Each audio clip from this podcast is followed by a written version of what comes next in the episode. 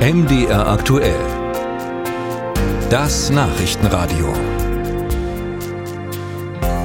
Schlimme Dinge, zum Beispiel tödliche Krankheiten, passiert immer nur den anderen, ne? vor allem alten Leuten. Dieses Bild tragen, glaube ich, nicht wenige Menschen mit sich herum, aber das stimmt eben nicht immer. Trauriges aktuelles Beispiel, Pablo Grant. Den kennen Sie vielleicht aus dem Polizeiruf Magdeburg, da hat er den Günther Marquez gespielt und Musik hat er auch noch gemacht unter dem Namen Dead Dog. Dieser Pablo Grant, der ist vergangene Woche überraschend gestorben mit gerade mal 26 Jahren an einer Thrombose. Wie selten ist es denn, dass sowas einen so jung trifft und auf welche Risikofaktoren sollte man achten? Christian Erl hat nachgefragt. Bei einer Thrombose bilden sich in den Adern Blutgerinnsel, also kleine Klumpen, die den Blutfluss stocken lassen. Schlimmer wird es aber noch, wenn diese Gerinnsel sich wieder lösen, sagt Dr. Katja Mühlberg, Gefäßmedizinerin und Oberärztin an der Uniklinik Leipzig. Im ungünstigsten Fall wandern und lösen sich kleine Gerinnsel als sogenannte Embolie und schwimmen mit dem Blutstrom Richtung Lunge und setzen sich dann dort in der Lunge als Lungenembolie fest. Nach Zahlen der Deutschen Gefäßliga sterben in Deutschland jedes Jahr über 40.000 Menschen an den Folgen solcher Lungenembolien.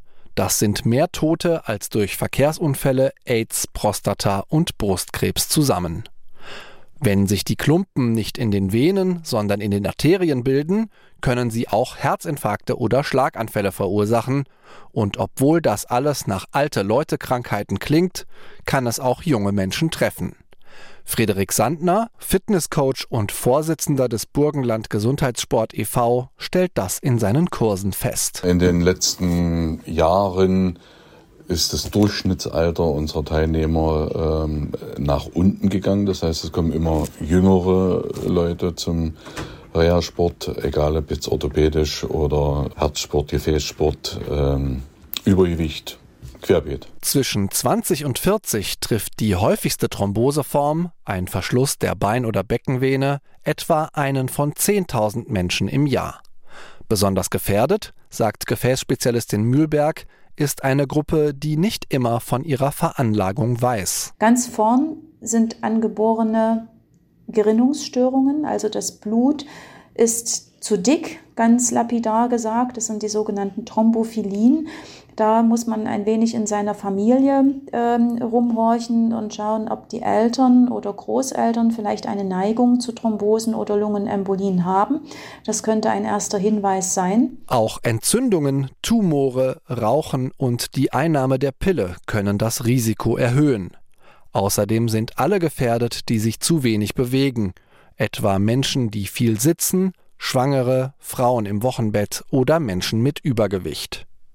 In der Bewegung liegt folglich auch der Schlüssel zur Vorbeugung von Thrombosen.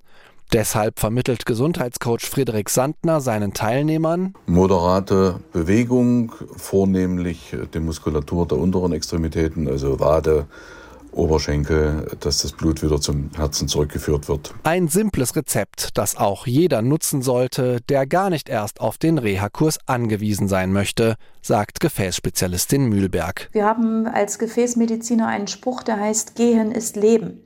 Wer aktiv ist, Übergewicht vermeidet und viel läuft, fördert den venösen Rückstrom und sorgt dafür, dass das Blut nicht in der Tiefe versackt. Allen Busfahrerinnen, Computermenschen und anderen Dauersitzern empfiehlt sie deshalb regelmäßig aufstehen und gehen.